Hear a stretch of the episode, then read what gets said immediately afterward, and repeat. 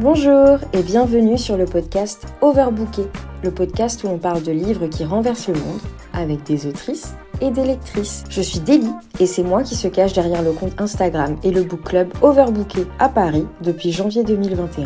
Après un premier épisode de discussion avec Pop Laura sur le livre Amour silencieux de Christelle Miroula, voici déjà un épisode spécial.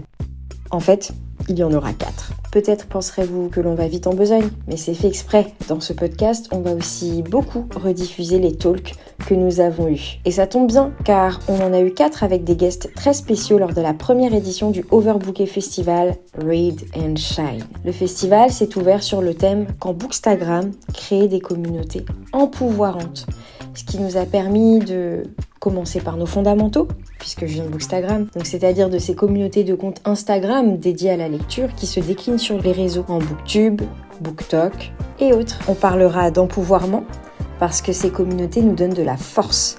Ça nous permet de nous émanciper et de nous responsabiliser. Pour parler de Bookstagram et d'empouvoirment, qui de mieux que les incroyables Lorinama, Daily Debbie, Lecture de Maille, Dîner Livresque et Jeannot se livre pour animer la discussion. Personne. Elles ont d'aide ça et je vous laisse entre leurs mains. Bonne écoute. On est ravis d'être là. Euh avec vous pour cette euh, première table ronde. On va commencer en fanfare. Je suis très heureuse d'avoir un panel euh, de personnes que j'admire euh, beaucoup. Je vais peut-être me présenter juste en une petite minute. Donc moi, je m'appelle Jeanne. J'ai une chaîne sur YouTube qui s'appelle Jeanne se livre et où l'idée, c'est de parler de livres et de littérature avec toujours un angle journalistique. Je suis personnellement assez convaincue que le livre est politique et je pense qu'on va avoir l'occasion d'en parler ensemble, mais pas que. Donc je vous fais une rapide présentation de ce beau panel. Donc on a d'abord Déborah du compte Daily Debbie. Donc Déborah, tu es à la fois bookstagrammeuse, booktubeuse et podcasteuse. Tu as plein de casquettes différentes. On va en reparler euh, pendant, pendant cette conférence. Euh, conférence, tout de suite, ça fait très sérieux. euh, tu parles surtout de romans.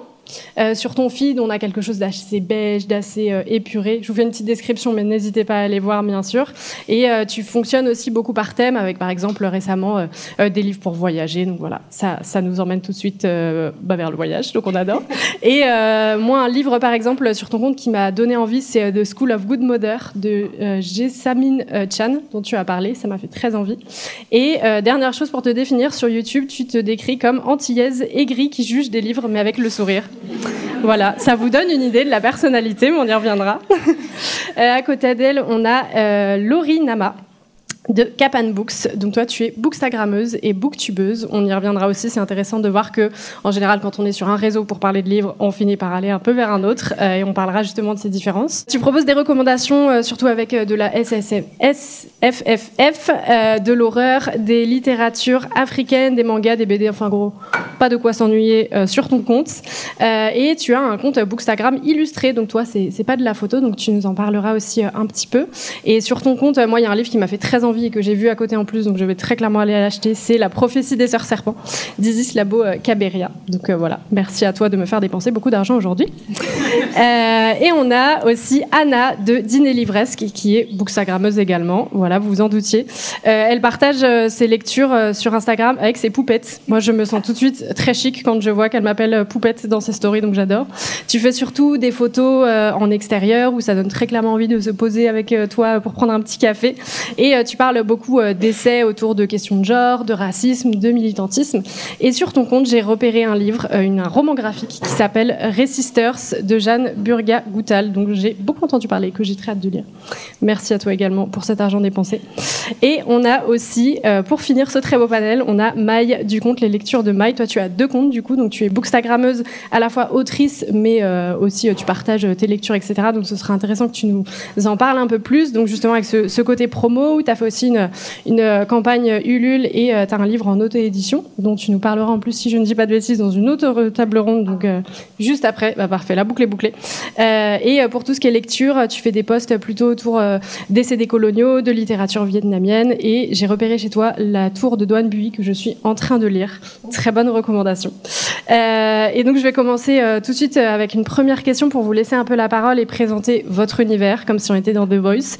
Est-ce que vous pouvez m'expliquer un peu chacune, même si vous avez d'autres choses à côté, pourquoi Instagram en particulier? Pourquoi c'est une plateforme qui vous a fait envie peut-être par rapport à une autre? Et, euh, qu'est-ce qui vous plaît tout simplement euh, sur, sur Instagram?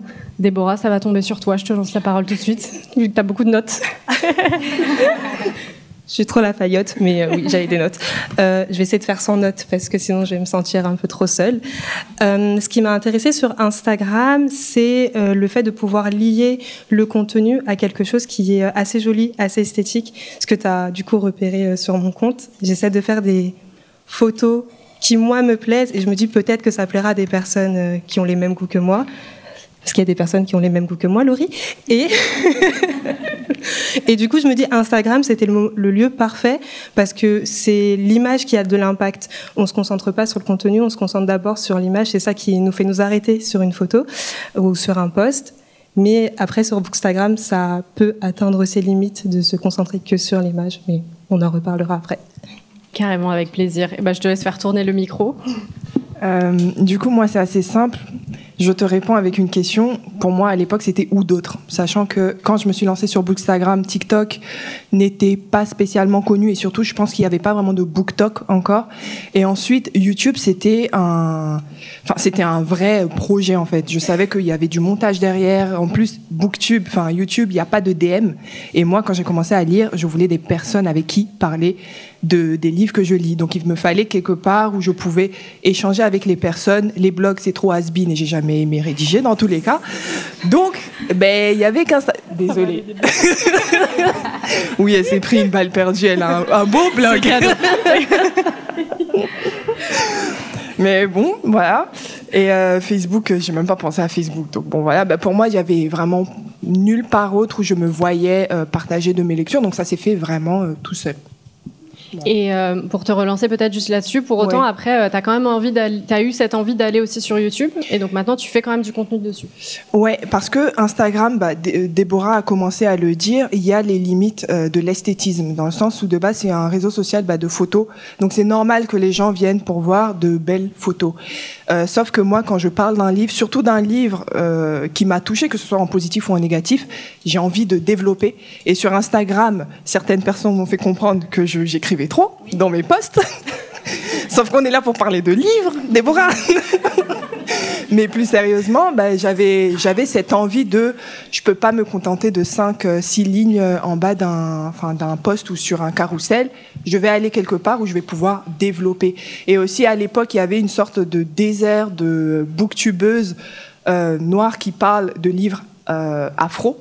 Enfin, en vrai non blanc, on va se dire la vérité, non blanc, c'est pas forcément afro.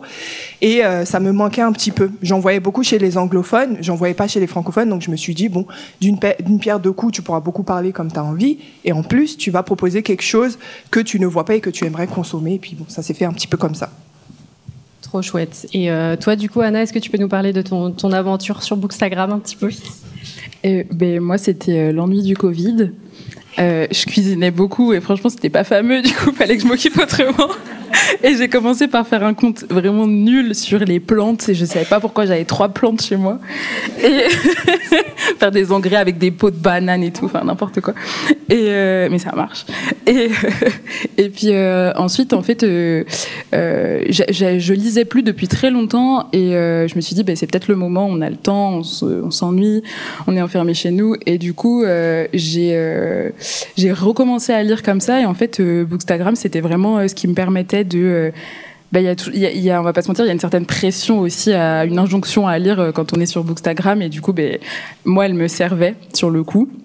Et du coup, euh, ça m'a permis de, de, me sentir moins seule aussi sur les livres que je lisais et euh, à continuer à me déconstruire. Les réseaux sociaux, ça a vraiment des mauvais côtés, mais moi, ça m'a apporté vraiment beaucoup en termes de déconstruction et, euh, je continue de, de, me déconstruire comme ça et de rencontrer des gens très très chouettes.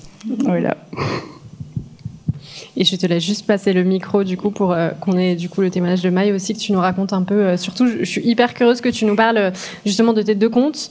Est-ce que déjà un compte c'est pas suffisamment à gérer? Comment tu arrives à gérer les deux? C'est un peu beaucoup. c'est un peu beaucoup, donc je suis hyper curieuse que tu nous racontes ça.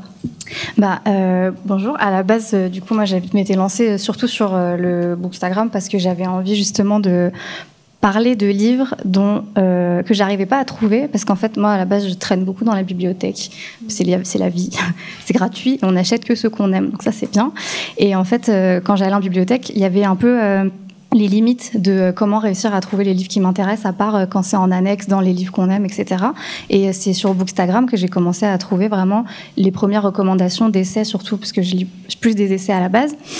Et euh, en fait, je trouvais ça dommage de me dire que je ne trouvais pas de recours de littérature vietnamienne. Parce que j'avais envie d'en lire beaucoup. Et je trouvais euh, beaucoup de recours pour des romans, beaucoup de recours pour des BD. Mais je ne trouvais pas de littérature vietnamienne. Et euh, il y avait très peu de comptes à l'époque tous des essais. Du coup, je me suis dit, bah, j'ai envie de référencer, moi, des livres que j'ai aimés, euh, avec qui, euh, quand j'en parle avec mes amis, mais les amis, c'est vrai que parfois ça a une limite aussi euh, on a envie de partager avec encore plus de gens, surtout quand c'est des livres qui ont changé nos vies. Donc, je me suis dit, bah, moi aussi, je veux référencer de façon très simple, comme l'a dit Déby, avec des images et pouvoir mettre quelques quotes que les gens peuvent lire rapidement et pouvoir utiliser la partie description pour euh, étoffer un petit peu plus, en effet, comme tu l'as dit, euh, l'explication et ce qu'on recommande dans le livre. C'est surtout là-dessus que j'ai voulu partir sur euh, Instagram. Et le deuxième compte, ben, on en parlera à la table d'après, mais ce n'était pas du tout prévu d'écrire un livre, c'était pas du tout en lien avec le compte livre, mais ça allait de soi de passer par Instagram puisque c'était un canal du coup que je maîtrisais un peu et où j'avais un peu mes habitudes, donc puis c'est vraiment, c'est vrai qu'Instagram, c'est la facilité aussi euh, de pouvoir partager des choses sans être forcément très pro. Et, euh, et que ça arrivera forcément à quelqu'un euh, au bout d'un moment s'il est intéressé, s'il est intéressé. Et justement, je, suis curieuse parce qu'on a un peu évoqué TikTok. Est-ce que euh, parmi vous, il y en a qui sont sur TikTok depuis qui ont eu envie de se lancer avec cette. Oh, il y a des têtes qui se hochent dans le mauvais sens. C'est pas, pas un réseau qui vous fait très envie euh, parce que justement, j'y pense un peu où, en fait, euh, quand TikTok est arrivé, du coup, il y a eu bah, pas mal de. Enfin, quand en tout cas c'est arrivé dans le milieu de la littérature, il y a plein de comptes qui se sont lancés. Aujourd'hui, en très très grande majorité, c'est surtout bah, de la romance, des livres un peu jeunes. Est-ce que vous n'êtes pas dit, ah, bah tiens, peut-être qu'il y a un créneau là aussi et d'autres personnes à aller chercher sur cette plateforme ou ça vous a pas fait envie je me lance. Euh, moi, non, parce que je trouve que TikTok, c'est trop fast, c'est trop... Enfin, j'en avais marre des contenus rapides, à consommer rapidement. Même sur YouTube, moi, je suis de plus en plus à consommer des vidéos plus longues, genre euh, moins de 10 minutes, j'ai un peu de mal. Et du coup, TikTok, quand ça a commencé, c'était 30 secondes ou 10 secondes, je sais plus, c'était quoi au début. Pour moi, c'était inconcevable de parler d'un livre en 30 secondes euh, pour quelqu'un qui a une chaîne YouTube, quoi. Donc non, j'y ai jamais pensé. En tout cas, pas pour les livres.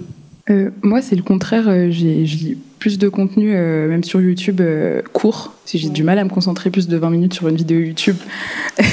Et, mais euh, TikTok, en tant que consommatrice, j'y suis beaucoup. Mais en tant que lectrice, en fait, honnêtement, toutes les lectures sur BookTok que j'ai, dont j'ai pu entendre parler, franchement, c'est pas convaincu. Ouais, non, pas du tout. Et du coup, j'ai tout de suite, enfin, c'est pas le même public que que moi en fait. C'est pas mm. les mêmes livres que je lis et du coup, euh, il c'est très limité, c'est très, euh, ouais, c'est très conso en fait. Et voilà. je te rejoins totalement par rapport au public parce que je me retrouve pas du tout dans le contenu de TikTok. J'ai l'impression, je suis pas, je suis pas vieille, hein, mais clairement, je vois que c'est des personnes qui sont beaucoup plus jeunes que moi. Et au-delà de ça, c'est beaucoup de travail. En fait, on s'en rend pas forcément compte, mais créer du contenu sur les réseaux, quand on veut être régulier, c'est énormément de travail. Et hum, déjà avec Instagram, j'ai du mal à tenir. J'ai dû faire le choix entre YouTube et Instagram. Donc si je dois rajouter un nouveau réseau, enfin c'est sûr que je pourrais pas tenir. Donc il y a également ce, cette volonté de se concentrer sur un réseau pour pouvoir être euh, pertinent et régulier sur ce réseau. Et écoute, c'est parfait, c'était ma question d'après, donc tu m'as fait une transition vraiment euh, parfaite. Euh, c'est justement comment est-ce que euh, vous vous organisez entre guillemets, parce que du coup c'est un travail, c'est vraiment, enfin, c'est pas votre travail euh, chacune, euh, enfin votre votre source de revenus, enfin appelez ça comme vous voulez, mais ça constitue du travail et c'est vrai que ça c'est quelque chose qu'on oublie souvent sur les réseaux sociaux puisque c'est gratuit et on le consomme souvent un peu à la va-vite. Vous, comment est-ce que vous vous organisez? Est-ce que du coup vous avez une, je sais pas une sorte de planning de publication? Combien de temps? Je sens que Déborah pas du tout. Je pense c'est un peu à la one again. comment vous vous organisez? Et euh, surtout est-ce que ça change un peu votre rapport à la lecture et au livre? T'en parlais un peu Anna. Est-ce que vous mettez peut-être la pression pour lire plus et peut-être aussi ouais, euh, est-ce que vous choisissez un peu plus vos lectures parce que du coup elles sont médiatisées? Moi, je sais qu'il y en a, quand je lis des trucs un peu nuls, euh, je, je les montre pas forcément. Je me dis ça, c'est pas très utile. Est-ce que vous faites un peu ce tri aussi, du coup? Je commence. Alors, déjà, de base, effectivement, je m'organisais pas trop. Sauf que, bah, si on s'organise pas, enfin, si je m'organise pas, il y a rien qui est publié. Donc, j'ai une nouvelle résolution. Donc les personnes qui euh, me suivent me suivront ou arrêteront de me suivre, ça sera peut-être lié à tout ça. Parce que mon objectif de cette année, c'est de me lever un petit peu plus tôt pour euh, rédiger du contenu euh, petit à petit. Ouais, c'est mon objectif de cette année. C'est... On t'encourage. Merci, merci, parce qu'à côté, on m'encourage pas. Donc, mon objectif, c'est de me lever plus tôt, rédiger du contenu un petit peu tous les jours pour éviter euh, cette euh, frustration de ne rien publier, mais également euh, d'avoir un peu cette pression des réseaux sociaux, parce que quand on ne publie pas régulièrement, en fait, on voit nos stats chuter. Donc, je me dis, si je fais un petit à petit, j'aurai pas cette pression de ah, ça fait une semaine, 15 jours que j'ai pas publié, parce que j'aurai des choses déjà préparées. C'est un projet. Est-ce qu'il aboutira? Je ne sais pas. Alors, moi, c'est tout le contraire je vais à l'impro. Enfin, j'ai eu trois phases quand je me suis lancée. Je vais plutôt parler de YouTube parce que Instagram, moi, ça a toujours été l'impro. Je ne compte pas me me formaliser. Ça n'a jamais été un réseau que j'ai vu assez euh, sérieusement ou professionnellement pour. Euh, souvent, je vais faire cinq posts d'un coup, mais je vais les attendre et du coup les poster au fur et à mesure. Puis après, pendant un mois, euh, j'ai la flemme, donc je poste pas. Mais YouTube, c'est vraiment un réseau qui m'a forcé à me discipliner dans le sens où quand j'ai commencé YouTube, vous savez, quand tu, c'est comme le premier jour d'école, t'arrives, t'es prêt, t'es bien habillé. Un mois après, qu'est-ce qui reste? La question. Donc, je suis arrivée sur YouTube, je, crois que j'avais trois vidéos de prêtes. J'étais, j'étais trop fière de moi, je me rappelle. Et euh, c'était en novembre et mars d'après, donc même pas six mois après, deux mois je poste rien parce qu'en fait je m'organisais pas, etc. Et je me suis rendu compte que c'est parce que mon rapport à ma publication, que ce soit Instagram ou YouTube, enfin surtout YouTube pour moi, mais je pense que certaines personnes ont ça pour Instagram, c'était de faire un peu comme les autres, ce qui se fait euh, sur YouTube. Pour ceux qui y sont, ça va être souvent les book hauls, les piles à lire, les revues, etc. C'est des vidéos cycliques en fait qu'on connaît, c'est on connaît. Mais je me suis rendu compte que c'est pas pour moi parce que quand j'ai pas envie, bah, ça me décourage. Donc ma troisième phase dont je parlais, c'est mon organisation. C'est euh, j'ai des moods de lecture. Ces temps-ci, c'est l'horreur. Je pense que tout le monde l'a remarqué. Tous les jours, je, lis des livres super gore, etc. Ben, qu'est-ce que je fais? Je fais des, du contenu sur ce thème-là. Et du coup, mon contenu est devenu un petit peu comme un catalogue. Si tu veux ce type de lecture, ben, j'ai peut-être fait ça il y a deux ans, mais c'est toujours d'actualité. Outre mesure, c'est pas, comme tu as dit, ça paye pas mes factures.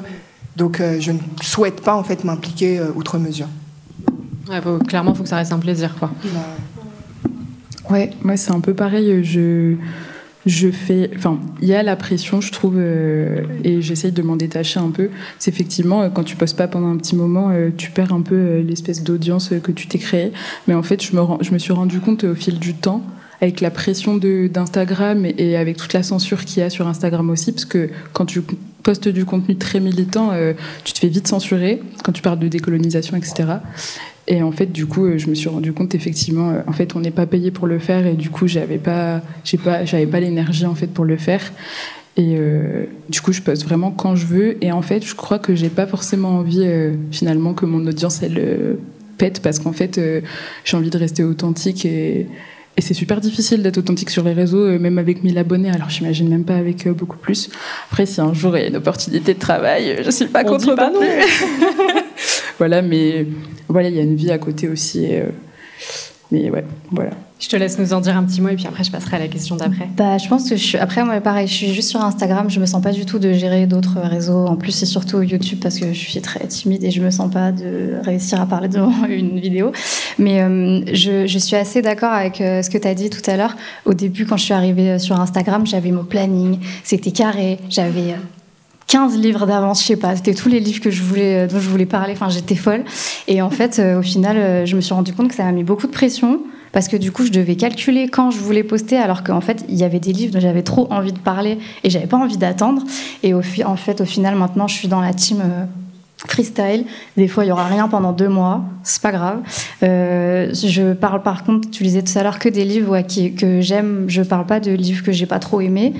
Et de toute façon, euh, c'est là où je suis aussi d'accord avec toi. Je pense que les gens qui suivent nos pages savent ce qu'ils viennent chercher comme contenu et en fait, peu importe à quel moment tu postes, peu importe euh, tes, fréquences de poste, les gens qui aiment ton contenu et qui veulent avoir des recommandations viendront euh, piquer un petit peu quand ils en ont besoin. Et c'est pas grave s'ils l'ont pas vu au moment même. Donc, euh, ouais, plus dans la team freestyle maintenant. Non, mais je pense que l'objectif, il vient aussi de. Enfin, la présence qu'on a sur Instagram, elle vient aussi de l'objectif qu'on s'est mis. Euh, il y a des personnes qui sont sur Instagram pour, euh, pour euh, militer, d'autres personnes qui sont sur Instagram pour une association, d'autres pour le travail. Et en fait, la pression qu'on se met, elle va aussi dépendre de l'objectif qu'on s'est mis. Donc, si l'objectif, il est juste de s'amuser, en soi, la, pression et l'obligation, l'obligation qu'on se met, parce qu'en soi, personne ne nous oblige à poster, mais l'obligation qu'on se met à poster, elle est un peu caduque. Donc, on peut poster que lorsqu'on souhaite poster. Je pense que c'est aussi quelque chose qu'on doit, qu'on doit, euh, auquel on doit penser lorsqu'on se met sur les réseaux sociaux, c'est pourquoi je vais sur les réseaux sociaux. Si c'est que du loisir, ça sert à rien de se forcer parce qu'en fait, on va perdre ce plaisir qu'on a. Et ça, je pense que quand on commence, on l'oublie un petit peu on se laisse beaucoup embarquer en fait dans cette vague de il faut poster beaucoup, il faut faire beaucoup de likes, mais en fait c'est qu'une question d'ego, on peut l'oublier. Ouais, et puis complètement. En plus, il y a quand même ce truc où sur les réseaux sociaux, on se regarde un peu tous les uns les autres. Donc du coup, on a l'impression qu'il y en a qui postent plus, qui sont à la fois sur YouTube, TikTok, Insta. Et du coup, on, se dit que nous aussi, il faut faire autant. Et en fait, il y a un moment, il faut juste trouver aussi ton rythme et, ce qui te va. Et tu parlais de faire beaucoup de likes. Ça, va avec ma prochaine question. Vraiment, tu es parfaite. Euh, je vais peut pas, mais ça aide. Mais ça marche, ça m'aide beaucoup. Je vais peut-être pas vous demander à toutes euh, cette question, mais s'il y en a une qui veut réagir euh, là-dessus, je serais curieuse de savoir, c'est quoi votre publication qui a le plus marché sur Insta? Parce que je pense que ça peut être rigolo de savoir pourquoi, s'il y en a une qui l'a en tête. Ah, ça balance. Alors, merci Déborah. J'ai préparé ça juste avant parce que j'avais rien préparé, mais oui, j'ai préparé. Euh, ma publication qui a le plus marché sur Bookstar, parce qu'avant je postais euh, du contenu non Bookstar, euh, j'en suis assez fière. C'était ma, ma, première sélection de rentrée littéraire spéciale auteur afro. Euh, faut savoir que moi, la rentrée littéraire, je fais la meuf, mais j'aime pas particulièrement parce que la plupart des livres qui sortent, c'est pas mon genre de livre. Ça va être souvent de la littérature, pardon, blanche. Euh, et moi, je suis dans l'imaginaire, donc c'est pas forcément mon truc. Puis un jour, j'ai vu qu'il y avait quand même pas mal d'auteurs et d'autrices euh, noires qui étaient publiés. J'ai dit, c'est mon filon. Genre, fais une liste. Et ça a marché. Et franchement, euh, pour ça, pour le coup, souvent Instagram, comme tu as dit, ça te censure quand tu mets euh, en avant les bonnes choses. Là, c'est ce qui a le plus marché. Et je trouve que ça montre aussi qu'il y a une demande, quoi. T'es fière de moi? Oui, je suis fière de toi. Non, mais carrément, je, suis d'accord avec toi. On voit qu'il y a de plus en plus euh, de, comptes justement qui sortent peut-être un peu plus du lot et qui sont moins dans la norme de ce qu'on a l'habitude de voir sur Instagram. Et malgré tout, j'ai l'espoir que TikTok, ça finisse aussi par se développer de plus en plus et qu'il y a peut-être d'autres personnes qui prennent la parole pour élargir un peu les contenus. Et, euh, malgré tout, euh, on remarque, Débit en parlait, Déborah en parlait dans un podcast, si je dis pas de bêtises, qu'aujourd'hui, pour autant, sur Instagram, les personnes qui parlent de littérature, il n'y a aucune personne racisée qui a plus de 10 000 abonnés ce qui n'est pas une question de talent, très clairement. Euh, euh, et, justement, t'en parlais dans un podcast de ce, plafond de verre qui y aurait pour les personnes racisées euh, qui sont sur, sur, sur Bookstagram, où tout de suite, parfois, quand on est une personne de couleur, il y a cette image de Ah, bah ça veut dire que forcément, cette personne va proposer du contenu militant, moi, ça m'intéresse pas, alors qu'en fait, parfois, c'est pas du tout le cas. Est-ce que vous ressentez justement ce plafond de verre? Il va y avoir des choses à dire, hein, vous en faites pas, on a le temps. Moi, je le ressens bien, euh, déjà parce que j'ai mis du temps à trouver des gens sur Bookstagram euh, qui, qui lisaient des livres. Enfin, maintenant, mon contenu, moi, il est principalement, c'est principalement des lectures de, de personnes racisées et de femmes racisées encore plus. Et euh, en fait, euh, ouais, il y, avait vraiment cette, euh, il y a quand même cette injonction à poster militant, alors qu'en fait, j'ai pas j'ai pas envie de poster que ça. Ça c'est pas mon unique définition, mais ouais, il y, y, a un vrai plafond de verre parce que par exemple, ben, parfois on peut recevoir des livres de maisons d'édition quand on les demande euh, parce qu'en fait, on fait une publicité. En fait, quand tu as plus de 2000 abonnés, tout de suite, tu fais de la, tu fais de la pub. T'es pas payé pour le faire, mais voilà. tu as le livre et du coup, on sait à quel point les livres coûtent cher. Et, et donc ça, c'est chouette. Mais à côté de ça, il y a des, ben, des bookstagrammeuses blanches qui, elles, en reçoivent à l'appel. Et en fait, ça, par exemple, c'est pas normal. Et, euh, et, du coup, ben, ça nous limite tout de suite, en fait. Euh, et puis, il y en a plein dont c'est le métier maintenant. Et ça, a aussi ses défauts aussi. Enfin, ça a aussi ses limites comme métier. C'est pas forcément simple. Et c'est pas ce que je dis, mais du coup, il y a des opportunités euh, ben, gâchées, en fait, de par ta couleur de peau. Et, même sur, ouais, même sur Bookstagram c'est vraiment de niche, mais vrai, mais, en fait, elle reflète quand même la société dans laquelle on vit. Voilà. Et si je peux juste rebondir très rapidement là-dessus, après je te laisse la parole. Justement sur euh, les services presse, moi c'est un truc qui me rend folle. C'est euh, les maisons d'édition, vraiment, genre si elles ont ton adresse, c'est terminé. Elles peuvent t'en. Genre moi, du coup, j'ai 15 000 abonnés sur Instagram pour donner un peu un ordre d'idée. Et en gros, je sais pas, un jour tu as demandé un livre et moi ils m'envoient leur truc, je suis en mode je n'en veux pas. Genre, euh, et du coup, c'est du gâchis parce que à la fois je reçois un livre qui est gratuit, donc je sais que c'est une bête d'opportunité, mais en fait, je ne l'ai pas demandé. Et j'ai envie de leur dire, mais faites le tri. En fait, ciblez aussi les personnes à qui vous envoyez pour que, en fait, on ne reçoive pas des livres dont on va même pas parler, ou je vais le foutre dans une boîte à livres alors que ça m'intéresse pas. Et je pense qu'au niveau des maisons d'édition, je ne sais pas si c'est un manque d'envie, de temps ou quoi, mais souvent le tri est pas fait. Et en fait, ils font pas l'effort d'aller euh, bah, vers d'autres gens. Et en gros, si tu es un peu identifié comme OK, tu parles de livres, ils te les envoient alors que parfois tu n'as rien demandé. Et du coup, ça crée un cercle un peu bizarre aussi où euh, en fait, euh, ils espèrent pouvoir bénéficier de la plateforme, mais ils font pas suffisamment le tri, je pense, que pour que, pour que ça fonctionne bien aussi. Quoi. Je suis totalement d'accord avec toi. et je pense aussi peut-être que de notre côté, du coup, créateur de contenu non blanc, peut-être qu'on demande pas assez parce qu'on se dit qu'on n'a pas assez d'abonnés, parce qu'on pense qu'ils vont nous dire non. Enfin, je sais pas. Je pense qu'on se restreint beaucoup. Euh, alors qu'en en fait, on pourrait juste demander voir ce que ça donne. Ma nouvelle politique depuis euh, depuis l'année dernière, après avoir parlé, euh, oui, grâce à, grâce à Laurie, pour la rentrée littéraire, je, je voulais je voulais tester des livres et je me suis dit concrètement, je peux en parler, je peux les acheter, mais ça devient un gros budget. Et euh, j'ai dit, bah, je voudrais bien euh, bah, contacter des maisons d'édition pour savoir si ça les intéresse de travailler ensemble. Mais euh, je ne me sentais pas légitime. Et Laurie m'a dit, bah, en vrai, demande, au pire, ils vont pas te répondre. Ce qui n'est pas bête. Donc, j'ai demandé, et la plupart m'ont donné des réponses positives. Donc, à partir du moment, ma, ma conclusion de ça, c'est peut-être qu'on se restreint trop, on se sent pas assez légitime, et qu'il faudrait aussi un petit peu oser. Parce que si l'expérience est positive, pour les maisons d'édition et pour nous, et eh ben ça permet de continuer à travailler avec elles et justement leur dire écoutez, il y a des créateurs de contenu euh, littéraires qui ne sont pas blancs et qui ont également une communauté, qui peuvent également parler de vos livres. On existe et justement on brille un peu plus et ça permet de passer le flambeau aux, personnes qu'on connaît et qui créent également du contenu. Donc peut-être qu'il y a un travail à faire également des, deux côtés. Mais ça, c'est juste mon expérience. En vrai, peut-être qu'il y a des personnes qui ont demandé qui se sont privées vent. Euh, et pour rebondir sur euh, la question par rapport à hum, par rapport au plafond de verre, vu que c'est une question euh, qu'on se pose beaucoup avec Laurie, je vais prendre mes notes, je vais faire la faillotte jusqu'au bout. Et parce que j'avais identifié euh, deux, trois peut-être raisons à ce plafond de verre. Euh, la première raison, c'est que bah, déjà on est peu de comptes de personnes racisées, donc ça aide pas à briser ce plafond de verre. Et surtout, on se connaît tous plus ou moins de loin. C'est-à-dire que même si on ne connaît pas la personne, on ne lui a pas parlé, on sait que son compte existe. Et quand on regarde les abonnés, bah, on voit que c'est plus ou moins les mêmes abonnés aussi. Donc une fois que ces abonnés-là ont fait le tour de tous les comptes, bah oui, on va pas plus grossir. Donc je pense que ça, c'est l'une des premières raisons pour lesquelles il y a un plafond de verre. Ensuite, euh, j'avais noté que on en a également déjà discuté, mais que les personnes qui ont des gros comptes littéraires, ce sont également des personnes qui sont soit engagées, soit militantes. Je fais la distinction entre les deux parce que pour moi, militante, c'est vraiment quelqu'un qui travaille dans ça. Donc, et vu que c'est des personnes qui sont euh, qui ont beaucoup de visibilité, qui sont engagées et qui parlent de livres, peut-être qu'on on saute trop vite à cette conclusion que personne euh, racisée est égale personne engagée.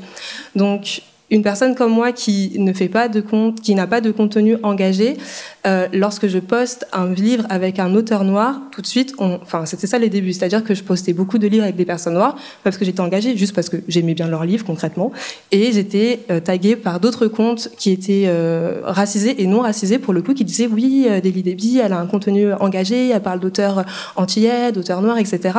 Alors que moi, juste, bah, j'avais juste acheté leurs livres et je les avais aimés en fait, ça s'arrêtait là, mais j'étais devenue un compte, euh, un compte engagé. Euh, et la troisième raison, je l'ai oubliée, euh, mais j'ai des notes, ça sert. Et la troisième chose, ah oui, la troisième chose, c'est l'algorithme. Et ça, du coup, je pourrais passer le micro à Laurie parce que clairement, elle est plus. Tu t'en connais un peu plus que moi sur ça. Mais je te passe le micro, l'algorithme. Les gens vont se demander pourquoi, mais c'est parce que j'ai étudié un peu ça. Mais effectivement, l'algorithme nous met dans des bulles. Enfin, je dis ça pour dire que c'est la faute des followers, mais en même temps, c'est pas de leur faute. Euh, beaucoup de followers seront, seraient prêts à nous suivre, mais ne verront jamais notre contenu dans l'Explorer parce que nos abonnés, nos bulles d'abonnés ne se croisent pas. Et après, c'est très dur de faire un post qui va dépasser cette bulle d'abonnés-là, qui va appeler d'autres followers. Et même quand ça dépasse et que les personnes viennent voir que sur ton compte, il n'y a que des noirs, je parle de followers, enfin de noirs ou de racisés, peu importe, ils vont se dire, un, est-ce que je suis à ma place? Là, il y a deux problèmes. Le premier problème, c'est pourquoi tu te sentirais pas à ta place quand il y a beaucoup de noirs? Pose-toi la question. Et, le deuxième problème, c'est que euh, pour nous, en tant que petit compte, en fait, on est obligé de faire dix fois plus de travail pour grossir euh, qu'un gros compte. Euh, J'imagine que toi, tu as vu ça. C'est vraiment une pente exponentielle. Les débuts sont très durs. À partir d'un moment, ça remonte euh, très, très vite. Sauf que le truc, c'est que nous, on a ce phénomène qui est très, très naturel au final. Mais en plus d'avoir ce phénomène, on a le phénomène du coup des bulles qui ne se croisent pas et qui fait que, comme Déborah, moi aussi, hein, je, en réalité, on m'a déjà, euh, je sais plus ce que, ce que quelqu'un m'a dit, mais on m'a fait une remarque en mode, mais toi, tu fais surtout la prom- promotion des auteurs noirs, j'ai l'impression que cette année, tu lis que ça. J'ai compté, cette année, j'ai lu, pour l'instant, 70 livres en tout, tout format confondu, tout format confondu, je précise. Et il y a 19 auteurs noirs. 19. Ça, c'est un compte. Si je voulais être engagée, il y aurait que ça. Je peux, on peut me targuer d'engager côté féministe parce que je lis quasiment que des femmes. En parenthèse, parce que les hommes, quand vous nous écrivez, c'est pourri. Mais, mais, euh, on peut pas dire que je suis engagée côté euh, afro, euh, enfin même antiraciste, même antiraciste, parce qu'en réalité, il y a de tout dans ce que je lis. Mais ils ne voient que les postes où il y a des noirs. Et la question, c'est de se poser pourquoi vous ne voyez que les postes où il y a des auteurs noirs et pourquoi vous ne nous donnez de la force que quand on milite. Parce que quelque chose que Dé- Déborah a dit qui est très vrai, les personnes racisées qui réussissent les plus sont les militantes. On est fatigué. Vraiment, genre, euh, moi je milite au travail, ça suffit. Genre, je j'ai pas envie de militer sur Internet. Voilà. Et justement, c'est une question que j'avais en tête. Je pense aussi à des moments où peut-être, je ne sais pas si vous avez eu des bons dans vos abonnés ou quoi, mais un peu en fonction de ce qui se passe dans la société, j'ai l'impression que parfois on est en mode Black Lives Matter. Ah tiens, en fait, il y a personne de racisé dans les gens que je suis, je vais aller en suivre. Et du coup, tu as un bon d'abonnés, mais en fait, les gens, ils le font un peu, je sais pas, par, pour bonne conscience, quoi. C'est-à-dire, bon, c'est bon, j'ai suis trois personnes noires aujourd'hui, tout va bien, je suis une bonne personne. Et est-ce que du coup, vous avez l'impression que c'est des bons qui limite vous desservent parce que du coup, la, la communauté qui arrive est moins fidèle? Et que j'imagine vous aimeriez peut-être euh, bah, euh, que les gens s'intéressent aussi en dehors de tous ces, ces moments-là. Maï, je t'ai vu euh, hocher de la tête. Est-ce que tu veux nous en parler un peu? Non, non, je t'en prie. Euh, oui, enfin. Après, j'ai écouté récemment justement la, la discussion que vous aviez eue avec la Book TS dessus, où je vous invite tous et toutes à aller écouter les deux parties. C'est sur YouTube. Euh, je ne sais pas si on pourra filer des liens après, si vous voulez. Euh, et je trouve justement qu'il y a beaucoup d'opportunisme aussi sur le Bookstagram, où il y a pas mal de personnes qui, en effet, euh, toute l'année euh, n'en ont rien à foutre. Et en fait, quand il se passe des choses, ah oui, regardez, suivez cette personne, donnez de la force à cette personne, ou bien même font des collabs avec des personnes qui sont sorties de nulle part. Et puis quand c'est fini, c'est fini. Et en effet, ça, c'est vraiment euh, le côté, je pense, un peu euh, malsain, parce que non seulement ça invisibilise les créateurs de contenu et les créatrices de contenu qui font du contenu militant ou pas, ou qui juste existent en fait, et juste par le fait d'exister et d'être une personne racisée sont vus comme militants, alors que laisser respirer les gens, c'est tout. Euh, en plus de cela, en fait, je pense que ça crée aussi un peu de méfiance euh, du côté des créateurs de contenu, créatrices de contenu racisés, parce qu'en en fait, on se dit que si on se fait approcher par une personne qui, on a l'air de voir que dans son feed, il n'y a que des blancs ou des blanches ou des livres qui parlent de choses où ou juste des gens, d'autres personnes que eux n'existent pas, on va se dire mais pourquoi cette personne m'approche? Et du coup, ça crée un espèce de petit, je pense, un petit gap qui du coup peut-être joue aussi sur l'algorithme, qui fait qu'on n'a pas non plus envie de s'associer avec des gens euh, dont on sait qu'ils n'en ont éperdument rien à foutre de nos existences. Et, euh, et, moi, j'ai remarqué un phénomène, euh, bon, c'est pas avéré, hein, je n'ai pas, fait d'études dessus, mais les comptes qui sont euh, militants, par exemple, mais plutôt féminisme mainstream blanc, par exemple, quand ces comptes-là vont parler de, d'un livre, comme, enfin, pas souvent, mais quand elles vont parler d'un livre euh, voilà, assez militant, euh, elles vont avoir euh, énormément d'audience sur ce livre-là. Si c'est une personne racisée qui en parle, rien. Et moi, j'ai vécu cette expérience-là sur les mêmes livres avec des, des, des bookstagrammeuses qui ont maintenant énormément d'abonnés, etc., mais qui parlent jamais de. Voilà, qui, qui sont pas vraiment très engagées. Et c'est OK de ne pas être très engagé sur les réseaux, mais juste, voilà, j'observe que moi, quand je parle de ce livre, bah, on s'en fout quoi. Après moi c'est pas pareil parce que je poste pas mal de livres militants et, j'essaye de poster d'autres livres maintenant parce que je me rends compte que bah, je suis fatiguée en fait. Et bah, pareil je le fais au boulot et du coup en fait c'est épuisant de le faire aussi sur les réseaux. Et puis j'ai pas envie qu'on me suive que pour ça. En fait on peut parler de trucs chill aussi, il y a pas de souci. Mais euh, du coup ouais j'observe ce phénomène là et par exemple si je poste un livre je sais pas sur euh, ouais euh, genre sur une religion et ben si c'est une autre personne qui va en parler, qui n'est pas concernée par cette religion-là, par exemple, mais flambée d'audience. Mais en fait, écoutez les personnes concernées, euh, les copains. Je sais pas. voilà, c'est juste un phénomène que j'ai observé. Euh, je vais peut-être passer à la question d'après. Je sais plus pourquoi, mais tu m'y as fait penser. Mais euh, j'ai plus le lien dans ma tête, donc euh, je vous le fais pas du coup. Mais euh, justement, ce qui est quand même cool malgré tout sur Instagram, c'est que ça permet aussi de créer d'autres canaux et d'aller vers d'autres choses, et notamment des rencontres dans la vraie vie. je pense à toi, Anna, parce que toi, tu as un, un, book club justement pour rencontrer les gens dans le vrai monde, ce qui est très chouette aussi. Est-ce que peut-être tu veux commencer par nous en parler un petit peu? Oui, moi j'avais cette idée de book club depuis bien deux ans et j'osais pas parce que syndrome de l'imposteur, voilà, les personnes racisées, plus plus ce syndrome de l'imposteur, même si les autres l'ont aussi. Et je n'osais vraiment pas, je me disais mais qui va venir Et en fait, euh, quand il s'est passé ce qui s'est passé euh, cet été euh, avec Naël, euh, je, me sentais vraiment très très très très seule et euh, j'avais besoin de parler euh, à nos gens en fait j'avais besoin et, et, en fait une opportunité s'est créée dans un café à Lyon un café militant qui offre son espace aux gens en fait pour leur projet. Je me suis dit ok c'est le moment, j'ai rien à faire, j'avais un mémoire sur le dos mais j'avais rien à faire. Et je me suis dit, bah, let's go, ça fera du bien. Et en fait, les gens en avaient trop besoin. Les gens avaient besoin de s'exprimer. C'est le truc, il a duré deux heures et demie. Et enfin, les gens avaient besoin. Il y avait ses limites parce que euh, les gens avaient besoin de solutions. Et moi, j'ai pas du tout de solution à apporter. Mais voilà, on, a parlé de racisme et de trauma. Euh, euh, sur tout ça et de à quel point ça nous affectait. Mais voilà, là où ça a ses limites pour moi aussi, c'est que j'ai besoin de parler de choses plus légères aussi.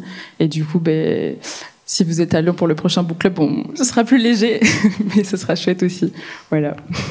Trop chouette, c'est bien, un peu de légèreté aussi. et, euh, et, toi, Déborah, du coup, euh, donc, euh, tu as aussi un book club, du coup, avec, avec Discord et aussi ton podcast. Est-ce que tu peux nous raconter justement un peu comment tu as fait cette expansion à partir d'Insta? Oui, alors de base, tout part de ce book club parce que je souhaitais avoir un club de lecture. En fait, je souhaitais créer des événements littéraires et pour moi, l'événement littéraire, c'était le club de lecture. Donc, c'était la raison pour laquelle j'étais sur Instagram, parce que sinon, je voyais pas en quoi, euh, en quoi mon avis avait un intérêt. En fait, euh, je suis juste une goutte d'eau parmi euh, plein d'autres gouttes d'eau. mais sauf que quand j'ai eu cette idée-là, il y avait le confinement. Donc, le club de lecture, il a commencé en ligne. Club de lecture, c'est Dispoils et c'est aussi un podcast qui m'a permis de rencontrer Laurie. C'est pour ça que euh, on se chamaille beaucoup. Euh, et on, on, a un thème en fait. À chaque fois, je propose un thème de lecture, un peu comme sur mon compte. Donc ça peut être la beauté, ça peut être le dystopie, et ensuite je propose une lecture commune, et on se retrouve pour discuter de cette lecture commune. Là, ce qui est bien, c'est que bah le confinement et tout le tralala c'est terminé. Donc cette année, on va, on va commencer les événements en physique dans des petits cafés, etc.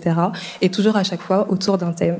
Donc euh, voilà pourquoi je suis sur Instagram de base, c'est pour euh, sortir des réseaux sociaux. Les réseaux sociaux, c'est euh, un peu le canal qui permet de se rencontrer, de générer une communauté, de, de parler, d'avoir des discussions autour d'un même sujet. Mais après, il faut sortir, selon moi, euh, des réseaux sociaux pour devenir vraiment quelque chose bah, de social et, et d'humain. Donc voilà. Et confronter nos avis aussi avec des Exactement. Autres. Parce que la ouais. Michel... Euh... Aussi. Et aussi, je pense que c'est... Enfin, ça, rejoint les, les, réseaux sociaux, mais en fait, sur les réseaux sociaux, comme tu disais, Laurie, on est beaucoup dans des bulles où on est uniquement avec des personnes qui pensent comme nous, qui font les mêmes choses que nous, etc. Et c'est bien, ça peut être un safe place, etc. Mais c'est aussi bien de rencontrer des personnes qui sont en contradiction avec nous et qui ont un avis un petit peu différent. Et bah, il faut utiliser les réseaux sociaux pour ça, en fait, justement, pour éclater les bulles et se confronter à quelqu'un qui ne vit pas les mêmes choses que nous et qui peut-être a lu le même livre que nous, mais qui n'a pas le même avis que nous sur le livre. Donc euh, voilà, et c'est pour ça qu'il y a des petits événements que, que j'essaie de créer. Chouette. Et euh, Maï, je pense aussi ben, un peu à toi, euh, du coup, même si tu en parleras un peu plus dans la table ronde, donc on va pas faire un focus de 45 minutes dessus. Mais est-ce que tu peux peut-être nous parler justement de quand même comment Instagram, ça t'a permis euh, d'avoir cette communauté qui après euh, bah, t'a amené vers euh, ta, campagne Ulule et pouvoir financer aussi, avoir des gens qui financent aussi ton propre, ton propre livre? Comment est-ce que tu as vécu ça, ce côté quand même bah, très encourageant de dire que tu peux te lancer toute seule grâce à ta communauté? Oui. Pardon, décidément, chaque fois que je touche le micro, je, je désolée. Euh, en fait, c'était un peu, euh, comme je, je l'ai dit tout à l'heure, c'était pas quelque chose de, de, prévu à la base, mais le fait en fait d'avoir euh, parlé de littérature vietnamienne sur mon compte, ça a fait qu'on s'est un peu rassemblés euh, euh, dans les communautés. Bah, déjà, la communauté vietnamienne, surtout en Ile-de-France, est assez petite. Je pense qu'on se connaît un peu tous et toutes. Euh, et en fait, du coup, le fait d'avoir déjà ces personnes qui étaient intéressées par ces livres, avec qui euh, j'avais beaucoup échangé, que j'avais rencontré dans la vie, d'autres avec qui j'étais devenue amie entre temps, parce qu'on a Instagram, c'est vrai que ça aide à rassembler euh, pour des événements où après on rencontre des personnes, on crée des liens, on, grandit aussi ensemble. Euh, à travers à travers nos ce qu'on partage et en fait quand le quand l'idée du livre m'a été soufflée par une certaine personne dans la salle. Euh, je, je, savais en fait qu'il y avait déjà des personnes qui étaient derrière et qui avaient besoin de voir se créer de nouveaux récits en fait euh, d'une personne de la diaspora vietnamienne. Euh, et qu'en fait du coup ben, même si on savait pas où est-ce que ça allait aller j'avais envie de partager avec eux parce que elles et eux aussi me soutenaient en me disant que ils avaient envie de voir plus de livres euh, écrits de ce point de vue et qui parlent de nos identités aussi. Donc c'est là que le lien s'est fait et qu'en fait il y a pas mal de personnes qui me suivaient pour des comptes de littérature vietnamienne de reco qui se sont dit ah bah finalement euh, si tu as écrit un livre toi aussi ça m'intéresse parce que forcément ce sera quelque chose qui parlera de nous aussi. Donc euh, voilà comment s'est fait le lien. Je sais pas si ça répond à ta question. Ça répond complètement à ma question. Trop cool. Bah écoutez, merci beaucoup. On arrive quasiment à la fin euh, de ce petit échange. On va avoir un moment de questions-réponses juste après. Euh, je voulais quand même euh, clôturer avec chacune une petite recommandation littéraire parce qu'on est quand même là pour parler de livres. Et après, on aura aussi un, décompte Bookstagram qu'on aime toutes beaucoup à, recommander. Je sais pas s'il y en a l'une d'entre vous qui veut nous parler de sa recommandation, peut-être qui se trouve à l'écran. Euh, bah, du coup, ma recommandation, c'est Moi, Tituba sorcière de Marie Scondé. Je fais un peu euh, du, euh, du lobbying pour Marie Scondé. Donc, vu que là, on a un peu plus d'audience, j'y vais à fond. Du coup, Moi Tituba sorcière, c'est l'histoire d'une esclave de la Barbade qui va se retrouver au cœur du procès de Salem. Et en fait, elle se retrouve au cœur de ce procès parce qu'elle a fait une suite de mauvais choix que je ne vais pas spoiler ici. Euh, du coup, moi, je vous conseille Payer en nous de Jessica Oublié, mais en réalité, toute l'œuvre de cette autrice, euh, c'est une autrice euh, caribéenne, antillaise, façon un peu plus simple, qui fait des reportages en BD. Donc là, c'est une BD qui se concentre sur le Bumidum, qui était euh, le bureau des migrations, quelque chose. En gros, c'est l'État français qui avait besoin de main d'œuvre, qui est allé euh, aux Antilles et qui a cherché des personnes, et ensuite qui a un peu abandonné ces personnes. Je trouve que ces ouvrages sont super euh, simples à appréhender parce que c'est le format BD, mais en même temps, il y a toutes les infos qu'il faut, et elle mérite plus de visibilité qu'elle en a. Voilà. Euh, moi, j'ai vraiment fait la meuf parce que j'ai recommandé un livre en anglais qui n'est pas traduit. je suis désolée, franchement, ça fait pitié. euh, mais du coup, moi, c'est, un livre qui m'a beaucoup appris parce que euh, à l'époque où je comprenais pas en fait la, enfin, où j'avais pas conscientisé le féminisme blanc et du, du, reste en fait, et toutes les toutes les violences que j'avais subies. À cause de ça.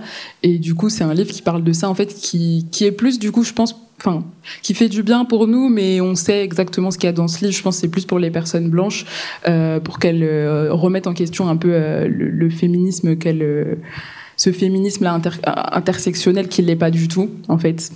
Je pense que j'ai pas besoin d'en dire plus, mais il est incroyable ce livre.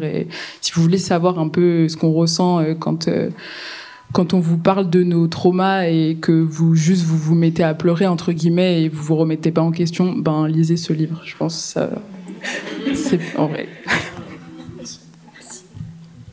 Et du coup, moi, le livre que je vous recommande, c'est un roman graphique. Euh, nous avons fait de notre mieux de Thi Bui, qui est une autrice euh, vietnamienne euh, qui, a fui avec sa famille quand elle était enfant en Amérique du Nord. Et en fait, euh, c'est un beau livre parce qu'on en parlait tout à l'heure, c'est un livre qui parle euh, du Vietnam, mais du point de vue des personnes qui ont vécu ce qu'il s'est passé là-bas, et pas euh, d'un point de vue décentré.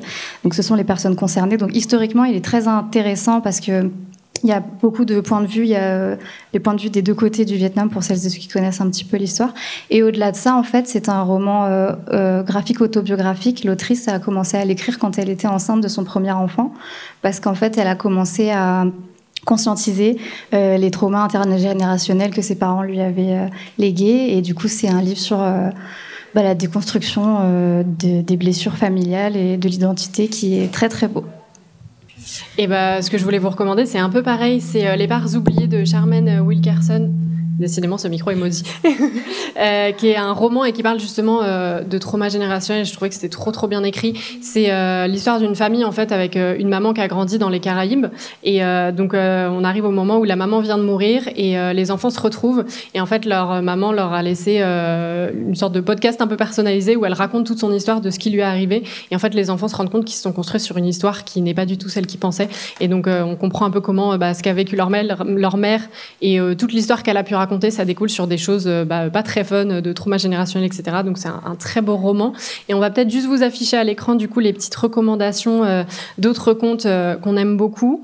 Euh, on vous laissera aller regarder et je pense qu'on va plutôt là prendre le temps pour des petites questions. Si vous en avez, soyons fous. On a un petit 10 petites minutes devant nous. Si vous en avez, ouais. Comment se distinguer sur Bookstagram? Vous avez dit que pour les personnes qui sont racisées en général, il y a un plafond de verre. Euh, comment se distinguer parmi ces personnes-là? Et aussi, euh, est-ce que vous ne trouvez pas que le marché est déjà saturé? Alors, moi, j'ai genre 1400 abonnés, donc euh, je ne sais pas si je me suis distinguée pour l'instant. Let's be honest. Mais je vais essayer de parler du coup des, des, des parce qu'au final, les bookstagrammeurs racisés qui ont le plus réussi ne sont pas très loin devant moi en vrai. Donc euh, bon, voilà. Euh, on a parlé du militantisme. Donc on va dire comment te distinguer si tu ne veux pas militer. Parce que si tu le fais, je pense que tu, tu, vas, te, tu vas trouver ton public. Je dirais une façon facile d'avoir des abonnés sur Instagram, c'est de parler des livres que tout le monde lit. C'est juste très honnête. C'est euh, triste. Moi, je trouve que c'est triste. Mais si tes goûts tombent sur ceux que tout le monde, enfin euh, les livres qui sont déjà plébiscités, la vérité, c'est que tu vas trouver ton public, euh, racisé ou non d'ailleurs. Mais si tu ne veux toujours pas, ah, je sais pas qui a réussi ici, qui va répondre. Parce qu'en réalité, je dirais, le truc bateau, c'est juste reste toi-même. Reste toi-même. Est-ce que est-ce que ça marche? Je ne sais pas. J'ai un avis très tranché. Ne reste pas toi-même si tu veux. Te... je pense vraiment qu'il faut pas être soi-même sur les réseaux sociaux si on veut percer. Parce que Laurie, je pense que tu es toi-même. Je pense que je suis moi-même. Je pense que vous êtes vous-même, les filles. Ça marche pas. Donc. je, pense que c'est vraiment pas ça le secret pour percer. Et au contraire, je reviendrai plus sur ta première idée qui est faire ce que tout le monde veut voir. En fait, il faut que tu te poses la question. Euh, il faut que tu arrives à trouver le, juste milieu entre ce que toi tu aimes et ce que ton public veut voir. Donc, si par exemple tu aimes les romances, pour moi, le juste milieu, c'est les romances dont tout le monde parle. Parce que tu liras des romances, ça va te plaire, et tu vas parler des romances que les autres entendre, dont les autres vont entendre parler. Donc, c'est ma réponse. C'est une réponse très honnête, mais pas très éthique. Je suis désolée. D'accord. Quel est votre objectif présent lorsque vous lancez, lorsque vous publiez? Je veux dire, quelle est la raison qui vous permet vraiment de tenir? Parce que je ne sais pas si c'est juste avoir du fun. Est-ce que ça permet véritablement de tenir dans le temps? Euh, personnellement, mon objectif, c'est de pouvoir euh, référencer des livres pour des personnes qui en auront besoin quand elles auront envie de tomber dessus, et peu importe euh, qu'il y ait euh, 1000 ou plus, parce que moi aussi, je pense que je suis à peu près euh, dans les mêmes eaux. J'ai pas trop réussi à me distinguer non plus, mais L'important, c'est que ce soit euh, disponible et que ça existe quelque part où quelqu'un peut venir le chercher quand il en aura besoin. C'est ça mon objectif perso. J'ajouterais pour compléter juste son objectif, pense au référencement, donc à mettre des mots-clés que les gens vont chercher. Mais sinon, c'est une très bonne idée, c'est éthique. Euh, par rapport à ta, la première partie de ta question sur quels sont nos objectifs, je pense qu'on est tous allés pour le fun. Moi, c'était pour trouver des personnes avec qui discuter de livres. Je pense que tout le monde te dira ça. Et aujourd'hui, mon objectif, c'est vraiment, je veux être un catalogue, un peu comme Maï. Je veux que, euh, en tapant sur Google ou sur YouTube, euh, livres par tel type d'auteur, etc. Là, par exemple, je me concentre sur les auteurs noirs parce que Charité bien ordonnée commence par chez soi clairement. Mais euh, je commence à me, à me tourner de plus en plus vers, des auteurs euh, originaires d'Asie, parce que euh, je, je, commence à faire mon petit tour de chemin. Et mon objectif, c'est vraiment être un catalogue. Donc, quand tu as ton objectif, tu vas juste créer ton image par rapport à ça. Déborah, elle le dit pas, mais je sais qu'elle se professionnalise quelque part dedans. La meuf, elle a une newsletter, elle a un blog, et c'est cramé. C'est cramé.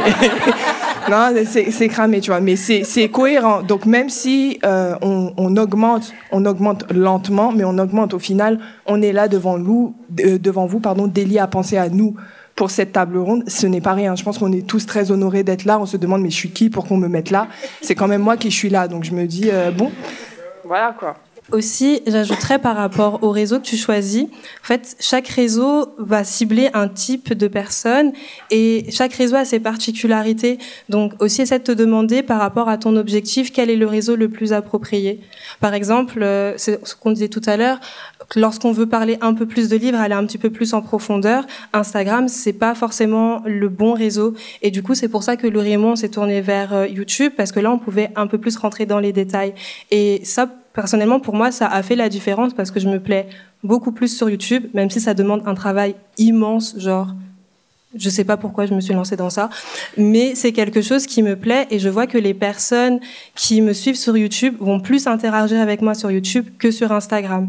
Donc, il faut également se demander par rapport à ton objectif, quel réseau semble le plus approprié. J'ai deux petites questions. La première, euh, est-ce que Twitch est une plateforme intéressante ou pas? Parce qu'on parle de communauté et j'ai l'impression que c'est un peu la plateforme qui joue le plus sur le côté communautaire, interaction directe. Et la deuxième, euh, on parle de euh, euh, d'empouvoirante. Est-ce que les réseaux sociaux, on en entend aussi pas mal parler en termes de risque de harcèlement? Est-ce que ça vous arrive? Est-ce qu'il y a un effet au-delà d'un certain nombre de personnes? Vous risquez plus d'être exposé et finalement ça peut être mieux Ou est-ce que vous n'êtes pas suffisamment connu pour être harcelé Et j'en suis très content pour vous? Qui veut me répondre? Moi, je vais bien euh, commencer. Euh, si j'ai pas déjà oublié la première question. non, Twitch. Eh bien, en fait, euh, moi, honnêtement, j'y ai pensé parce que sur Instagram, euh, moi, de base, j'étais aussi venue pour euh, papoter des livres que je lisais et qu'il y ait de l'interaction, etc. Et en fait, je papote avec certaines personnes, mais voilà, c'est très restreint. Et en fait, les gens, souvent, ils sont là juste pour liker ma, publication et, après, ils partent. Et en fait, moi, j'avais besoin d'échanges. Et Twitch, en fait, c'est une plateforme où Ouais, moi ça me donne envie parce que c'est une plateforme où effectivement en fait le chat il te permet de vraiment parler avec les gens en direct. Et ça, je trouve ça super intéressant. Et puis, il y a des très belles communautés qui se créent sur Twitch. Donc oui, c'est très, très intéressant. Après, faut avoir le courage de le faire aussi. Et puis, il faut avoir le time. Et, voilà. Mais franchement, ça donne envie. Moi, c'est juste en termes aussi de... Enfin, je, sais que je suis pas complètement anonyme sur les réseaux, mais voilà, j'ai envie de garder ça. Et en pouvoirante, euh, ouais, elles sont très empouvoirantes. Juste, moi, plus je parle de trucs un peu corsés, entre guillemets, genre, euh, ben, mon, book club, mon premier book club, là, c'était vraiment en lien avec euh, le, meurtre de Naël. Et ben, j'ai reçu des petits messages. C'était la première fois que ça m'arrivait, des messages en mode, mais qu'est-ce que tu nous fais là, ton book club contre personnes racisées Enfin voilà, c'était pas vraiment une menace, mais c'était, t'es en train de, enfin. Bref, un homme, euh, le petit Damien là, euh, c'était vraiment pour me dire euh, en fait euh, t'es en train de faire l'inverse de ce que tu veux faire, pour m'apprendre la vie en fait finalement, puis m'apprendre en tant qu'homme blanc c'est quoi le racisme et tout. Et, et en fait ça m'a un peu mis mal et c'est pour ça aussi que j'ai dit tout à l'heure qu'en fait je crois que j'ai pas envie que ça grossisse parce que ça fait super peur en fait, parce que ça commence avec des messages comme ça et ça finit. Donc ouais, ça fait ouais, ça fait un peu peur. Et puis 1000 abonnés, elles disent que c'est pas beaucoup, mais c'est déjà oh, c'est déjà bien. Non, moi je suis fière de je suis fière de nous en vrai. C'est c'est déjà assez stressant aussi. Je vais juste ajouter un petit truc. Bon, Twitch, j'y suis pas euh, parce que j'ai la flemme. Franchement, je vois de loin, ça a l'air intéressant. Et puis surtout, j'ai peur d'être seule à parler toute seule. Genre la vérité. T'es là, tu fais ton live et sachant que je suis certains créateurs qui sont sur Twitch, et qui ont eu l'honnêteté de dire sur Twitch, tu viens avec déjà une petite communauté qui va grossir. C'est pas une communauté où tu vas commencer de zéro parce que tu parles devant, enfin en live. J'ai pas le courage, je vais être très honnête avec vous, j'ai la flemme, j'ai pas le temps et euh, j'ai mon 9 to 5. Donc pour l'instant, non. Mais c'est une très bonne idée et toute personne qui veut se lancer, allez-y, euh, n'hésitez pas. Et euh, pour euh, le harcèlement, je vais dire quelque chose un peu comme Déborah tout à l'heure, qui n'est pas très éthique. Euh, déjà, il faut se demander c'est quoi un harcèlement À partir de quand c'est un harcèlement Et deuxièmement, les harceleurs, ils savent qui, choisissent. Genre, ils, sa- ils savent où sont leurs victimes. Et à certaines personnes, typiquement le Damien, là, tu le remets à sa place à un moment, tu le bloques, voilà. Supprime le commentaire juste. Ouais, non, tout, ce que tu veux, mais euh, il faut savoir effectivement que quand on va sur les réseaux sociaux, c'est une place publique où les gens ont l'impression qu'ils ont accès à toi parce que ton compte, par exemple, n'est pas privé. Moi, mon compte, il a jamais été privé. Mais euh, c'est l'une de mes fiertés, je vais pas mentir. Mon public sait que c'est pas parce que je dis des conneries en story qu'ils ont accès à moi. Parce que il faut savoir être euh, quelque part passif-agressif. Si tu viens dire des conneries dans mes DM, je vais insulter ta mère très vite. Mais c'est surtout quand on parle des trucs comme ça, ce qui s'est passé avec Naël et tout, on n'a plus la patience. Et il faut accepter de ne plus avoir la patience parce que je me suis, j'ai dit ouvertement, je ne suis pas militante. À partir du moment où je vous dis où je ne suis pas militante, je ne vais rien t'apprendre. Si tu ne sais pas, si j'ai le temps, je vais t'envoyer un petit lien où te, voilà, genre on est poteau, voilà. Si je te connais pas, sache que je vais t'envoyer bouler en fait. Surtout si tu n'es pas poli. Et c'est dans ce sens-là que je dis, si vous avez peur du harcèlement, j'ai l'impression que parfois ça l'appelle. Parce que les gens sentent que toi, tu vas réagir. Moi, je réagis pas, en fait, je te bloque ou je te, je t'insulte limite publiquement pour que tu comprennes que c'est pas ici que tu vas faire tes conneries. Tu vois? Et il faut que les personnes racisées aussi soient méchantes, je suis désolée, mais agressives et, comprennent que nous, on enfin, sauf si, encore une fois, tu veux militer et tout, et c'est pas mon cas, je ne suis pas une prof euh, d'antiracisme, de féminisme, etc. On va, je vais, tu viens mal me parler, je vais très très mal te parler en fait. Je vais remettre en, tu veux me parler de masculinité, je vais te montrer que tu n'es même pas assez masculin pour ma petite sœur. Donc je vais, c'est, triste, hein, mais il faut rentrer quelque part dans leur jeu pour qu'il, euh, faut pas, faut pas tout le temps être rester soft. Donc c'est tout ce que je peux vous dire. Vous en aurez des cons partout, ça c'est sûr. C'est pas que sur les réseaux sociaux, on le voit sur le, sur le lieu de travail. Il y a des cons partout, mais contrairement où sur le lieu de travail, tu peux pas envoyer chier ton, ton boss comme tu veux, sur les réseaux, moi, je, je tiens pas ma langue. Je tiens pas ma langue et c'est ce que je vous conseille. Bon, c'est peut-être pas très éthique, mais harceler personne, hein, mais juste remettez, euh, n'hésitez pas à les remettre à leur place, quoi, et à les afficher publiquement, parce que souvent ils croient que l'anonymat, ça y est. euh, Non, non, non. Merci beaucoup en tout cas à toutes et à tous. Merci à vous quatre. Merci beaucoup. Merci. N'hésite pas à me suivre sur ma page Instagram Overbooké, sur laquelle tu pourras trouver toutes les infos concernant le Book Club. J'espère d'ailleurs que tu pourras nous y rejoindre. Et sur laquelle tu retrouveras également tout plein de recommandations de livres qui renversent le monde. À bientôt!